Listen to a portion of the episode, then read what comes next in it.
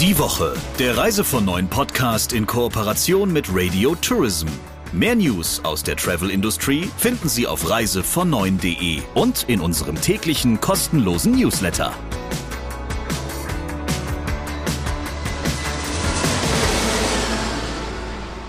Herzlich willkommen zur neuen Ausgabe des Reise von Neuen Podcasts mit dem Chefredakteur von Reise von Neuen, Christian Schmicke. Und mit Sabrina Gander, der Geschäftsführerin von Radio Tourism. Wir reden heute über ein Thema, das zwar schon ein bisschen beleuchtet wurde, jetzt aber heute mit dir und deinem Interviewpartner nochmal auf eine komplett neue Art in diesem Podcast.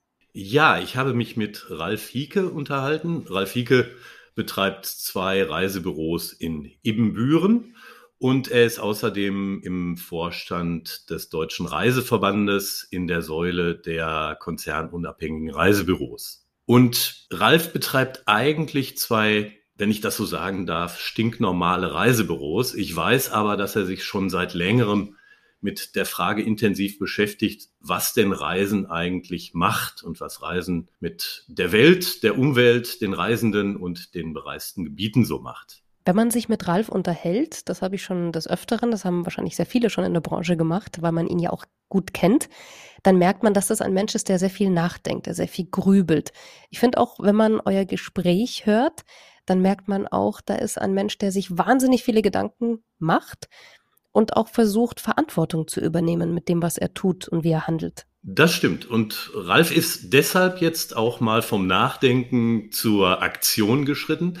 Und er hat zusammen mit einem Freund, mit Marc Schumacher, ein Portal aufgemacht, das heißt fairweg.de.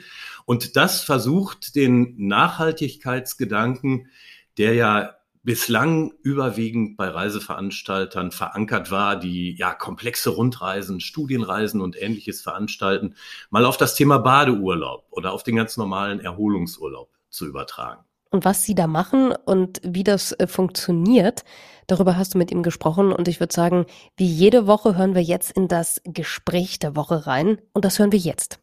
Hallo Ralf Hieke. Schönen guten Tag, hallo. Den Einstieg möchte ich eigentlich mit einer ganz lapidaren, aber leider ja aktuellen Frage machen. Wie läuft's denn gerade? Ja, wieder deutlich ruhiger leider. Also wir hatten ähm, zu den Herbstferien, glaube ich, wie ganz viele Kolleginnen, äh, so ein Peak. Das lief wieder ganz gut. Ähm, die Lage normalisierte sich und wir sind da ja auch immer so ein bisschen an die äh, allgemeinen Zahlen äh, und Inzidenzen gebunden. Und jetzt haben wir ja die Situation, dass es leider wieder rapide bergauf geht und wir uns in einer mitten im Auge der vierten Welle befinden. Und dementsprechend ist auch die Frequenz bei uns in den Büros und auf den äh, Seiten im Netz auch dementsprechend wieder rapide nach unten gegangen, leider. Aus dem Vertrieb hat man sehr stark gehört, dass Buchungen, die reinkamen in den vergangenen Wochen, in der Regel sehr kurzfristig waren. War das auch bei euch so? Das war auch bei uns so. Das war natürlich den, den Herbstferien geschuldet, wo dann viele gesagt haben, ach komm, es geht, wir machen das jetzt und äh, haben auch sehr spontan dann noch gebucht. Äh, erfreulicherweise dann äh, in der letzten Zeit kam aber auch wirklich vermehrt Geschäft dazu, dass sich dann schon für 2022 orientiert hat, sprich die Osterferien. Auch für den Sommer hatten wir dann Nachfrage und auch Buchungen. Die stehen toi toi toi ja auch noch, um Gottes Willen. Also so soll es ja auch gerne bleiben. Aber die Nachfrage endete dann doch jetzt vor, vor anderthalb, zwei Wochen äh, abrupt und wie gesagt, jetzt der aktuellen Situation geschuldet, wo wir wahrscheinlich alle täglich äh, ja mit neuen Höchstständen konfrontiert sind das hat sich dann eben auch in der, in der Beratungsfrequenz entsprechend niedergeschlagen. Also es könnte sein, dass auch das Vorweihnachtsgeschäft nicht so berauschend wird. Das könnte sein. Also stationär ist es ja auch noch an einen anderen Faktor äh, geknüpft. Wie ist überhaupt die Innenstadt frequentiert? Wie viele Leute dürfen wir ins Büro lassen? Wie viele Leute wollen wir ins Büro lassen? Ist 2G, 2G plus?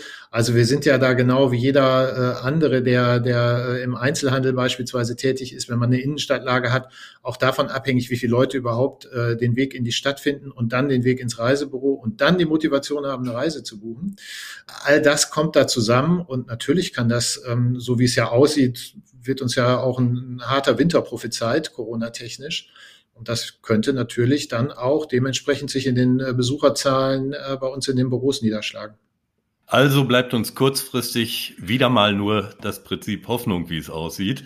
Aber ihr habt ja ein Projekt entwickelt ähm, in den vergangenen Monaten und Jahren, was so ein bisschen über den Tellerrand rausblicken will. Fairweg.de.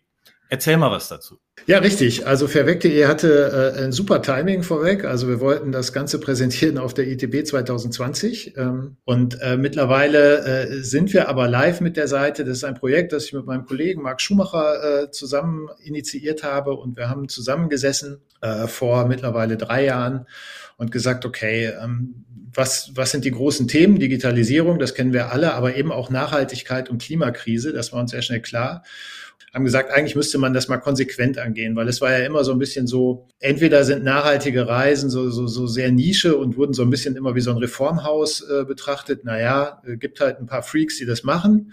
Äh, oder aber man hat gesagt, es gibt den, den normalen Markt. Aber eigentlich diese beiden Welten zusammenzuführen und zu sagen, es gibt ja durchaus auch Möglichkeiten, in Anführungsstrichen normalen Pauschalurlaub zu machen, aber eben dann bewusst geplant und auch eben in beispielsweise ähm, Hotels zu gehen, die entsprechende Zertifizierungen haben. Und das mal äh, ganz konkret anzubieten und auch nur das anzubieten, das war unser Ansatz äh, ähm, am Anfang.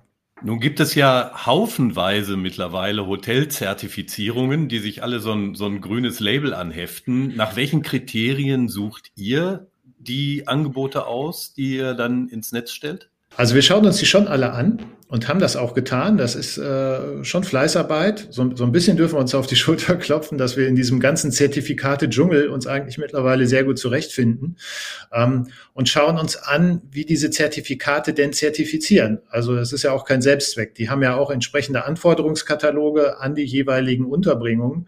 Und wir schauen dann auf Dinge wie äh, transparent ist so ein Zertifikat, äh, wie wird geprüft, unabhängig, äh, vor Ort, nicht vor Ort. Ja? Also worauf legen die besonders Wert? Manche legen besonders Wert auf äh, regenerative Energie, manche sagen, äh, Plastikvermeidung ist unser großes Ziel.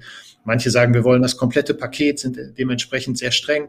Also das alles haben wir uns sehr genau angeschaut und können dementsprechend auch sagen, wie nachhaltig ein Hotel ist oder ein Zertifikat und gehen darüber hinaus noch äh, hin und schauen uns auch die, die Nachhaltigkeitsberichte der einzelnen Hotels dann an, wenn sie denn eins haben oder einen haben äh, und lesen auch das aus. Das alles schmeißen wir sozusagen in einen Topf, kommt noch so eine geheime Zutat rein, die wir nicht verraten und am Ende können wir eigentlich relativ gut sagen, äh, über unseren Score, so nennen wir das, ähm, äh, also Bronze bis Platin, kann man auf der Seite sich ja auch anschauen, wenn man mal Zeit und Muße hat, ist jeder herzlich eingeladen, das zu tun. Dann können wir sagen, so wie nachhaltig im Sinne von äh, Bronze bis Platin ist denn dieses entsprechende Hotel? Also das ist so, ähm, äh, so wie wir es angehen. Ähm, und als Kunde kann ich dann auch sehen, was die entsprechenden Häuser anders machen als andere?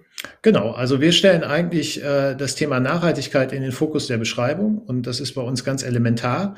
Also natürlich siehst du auch, äh, äh, ob das Hotel einen Pool hat oder nicht und ob es ein Restaurant hat oder nicht und wie es liegt. Also diese ganze klassische Hotelbeschreibung, die ist natürlich selbstverständlich auch dabei.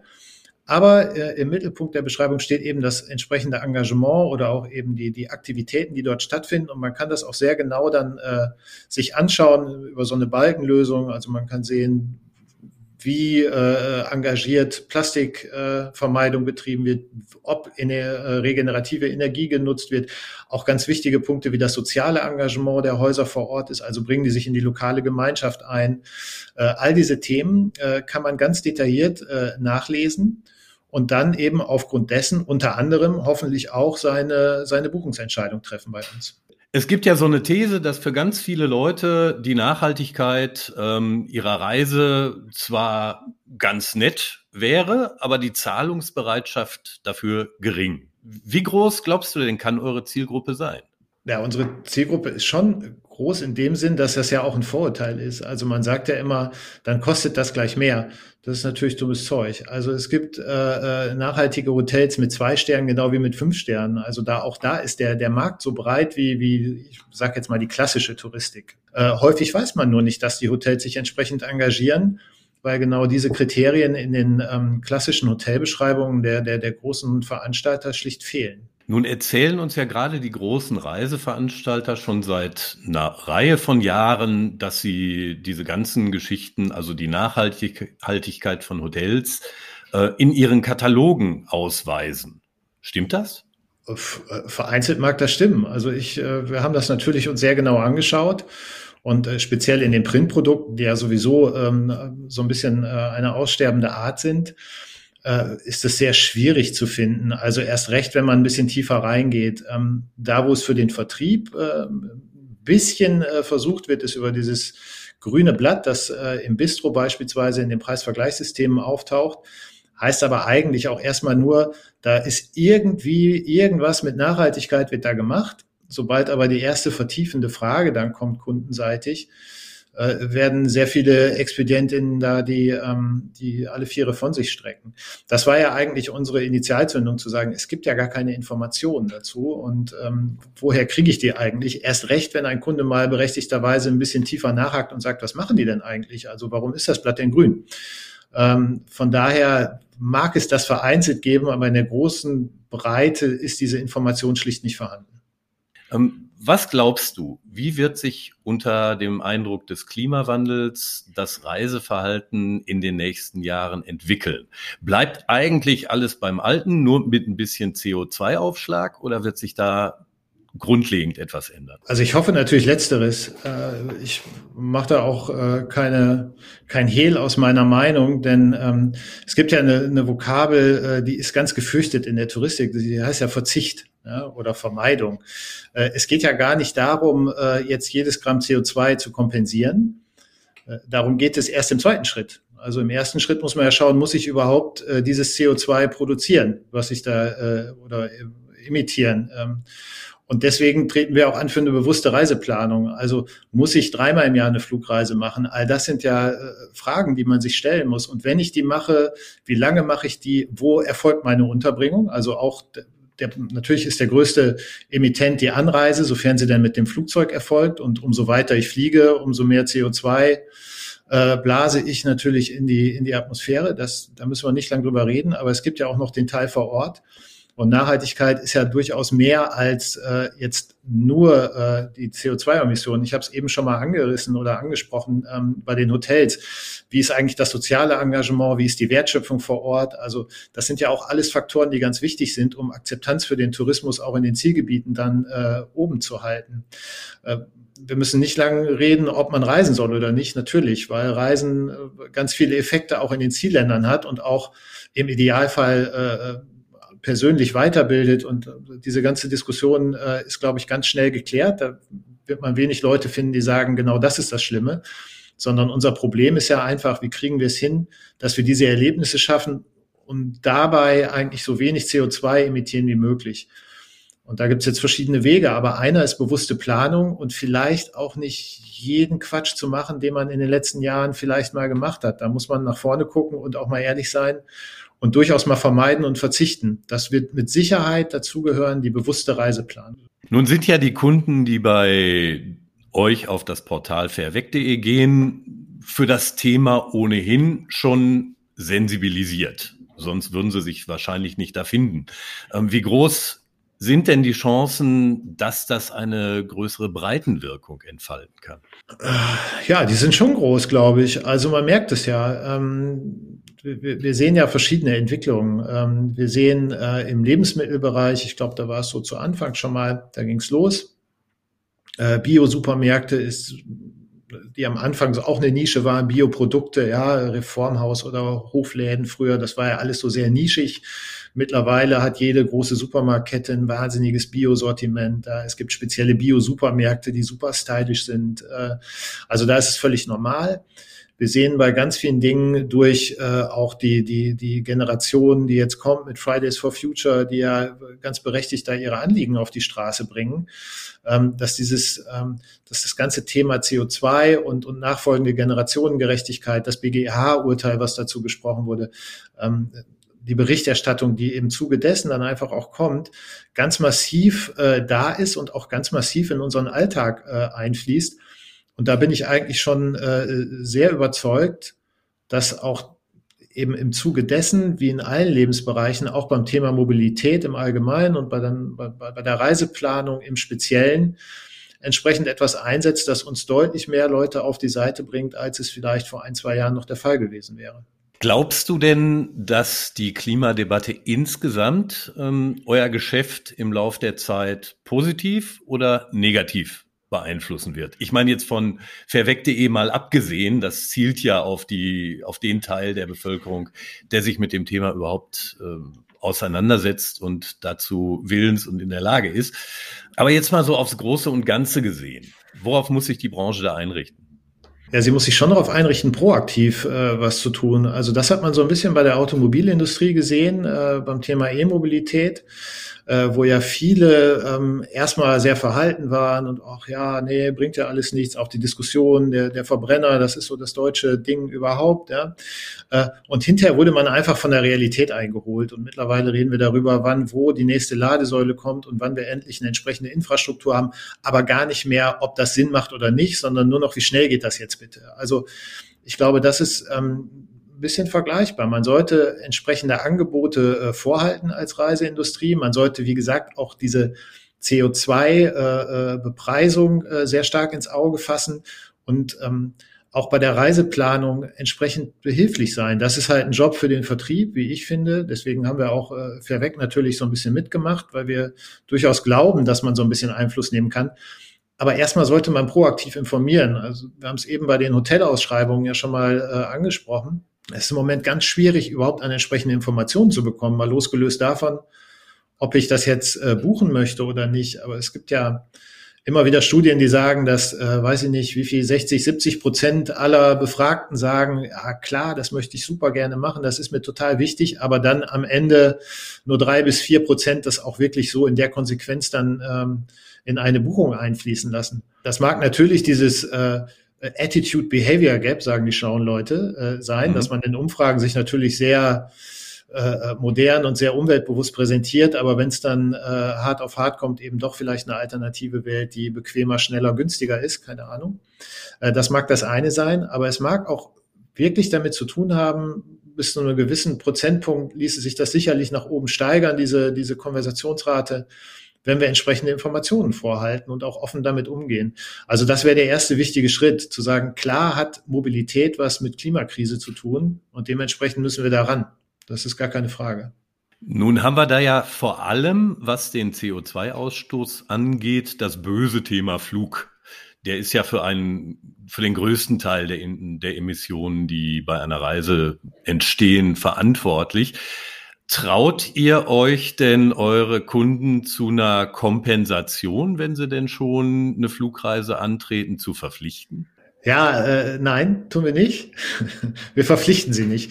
Äh, hm. was wir allerdings tun, ähm, wir machen das mit Atmosphäre. Äh, das heißt, äh, nach abgeschlossener Buchung wird sofort automatisch, da kann man sich nicht wehren, auch nicht irgendwo klein rechts unten in der Ecke, sondern ganz groß auf dem Screen erscheinen, was diese Reise imitiert, wie viel ähm, Kompensationsbeitrag vorgeschlagen wird seitens Atmosphäre und man kann das dann direkt im Anschluss der Buchung auch machen. Also wir sagen nicht, wäre schön, wenn ihr in zwei Wochen mal irgendwo auf eine Seite geht, äh, wie Atmosphäre oder keine Ahnung, My Climate, auch super. Ja. Gibt ja ein paar Anbieter, die das äh, sehr seriös und gut machen äh, und sagen, da würden wir uns tierisch freuen, sondern wir sagen sofort, das ist es und da geht's dann weiter, äh, weil wir das auch als Non-Profit machen wollen und natürlich, und das ist ja auch immer das Argument, äh, da kommen wir dann wieder zum, zum Systematischen, wo man vielleicht mal ran müsste, dass in dem Moment, wo man es inkludiert, man sich ja in jedem Preisvergleich irgendwie aus dem Rennen schießt. Also dann ist unsere Reise, äh, weiß ich nicht, und wenn es nur auf die Balearen ist, pro Person 20, 30 Euro teurer. Und in dem Moment bist du unten dabei ne? und nicht mehr oben dabei, obwohl du das gleiche Produkt hast. Ähm, das ist das Problem im Moment, so wie ich es sehe, bei, bei, bei einer zwangsweisen äh, Kompensation, die eingerechnet wird in den Reisepreis. Das scheuen alle diese ähm, Vergleichbarkeit. Also man wird automatisch teurer für das gleiche Produkt. Wir haben uns dafür entschieden, wie gesagt, das sehr prominent nach Buchung sofort auf den Screen zu schicken und auch direkt weiterzuleiten an Atmosphäre. Okay, und wir werden uns dann in einigen Monaten mal darüber unterhalten, ob auch bei euch nur zwei bis drei Prozent von der Möglichkeit Gebrauch machen, ihren CO2-Ausstoß zu kompensieren oder ob das vielleicht ein paar mehr werden. Auf jeden Fall ein gutes Projekt. Vielen Dank, Ralf Hieke. Sehr gerne. Danke. Also was ganz Spannendes und ich glaube, sagen zu können, äh, Ralf hat da mit seinem Geschäftspartner schon eine Pionierfunktion in der Branche. Ich finde es großartig, über was ihr da gesprochen habt. Ich bin auch gespannt, wie das sich noch weiterentwickelt und wer da auch alles genau in die gleichen Fußstapfen tritt, wie er das macht mit seinem Team. Was erwartet uns denn nächste Woche? Welches Thema hast du dir ausgesucht? In der nächsten Woche bleiben wir erstmal beim Thema Reisebüro. Für die hat sich ja in den letzten anderthalb Jahren in der Tat einiges verändert durch die Pandemie. Zum einen die wirtschaftlichen Rahmenbedingungen, aber so sagen viele auch die Anforderungen der Kundschaft haben sich verändert. Und wie man sich darauf einstellen kann als Reisebüro unter den neuen Bedingungen, darüber rede ich in der nächsten Woche mit meinem Gast. Und ich freue mich drauf. Dir eine gute Restwoche, bleibt gesund und natürlich auch allen Hörerinnen und Hörern gesund bleiben und wir hören uns in der nächsten Ausgabe des Reise von Neuen Podcasts wieder. Dankeschön und dir und euch allen auch eine schöne Woche. Die Woche, der Reise von Neuen Podcast in Kooperation mit Radio Tourism. Mehr News aus der Travel Industry finden Sie auf reisevon und in unserem täglichen kostenlosen Newsletter.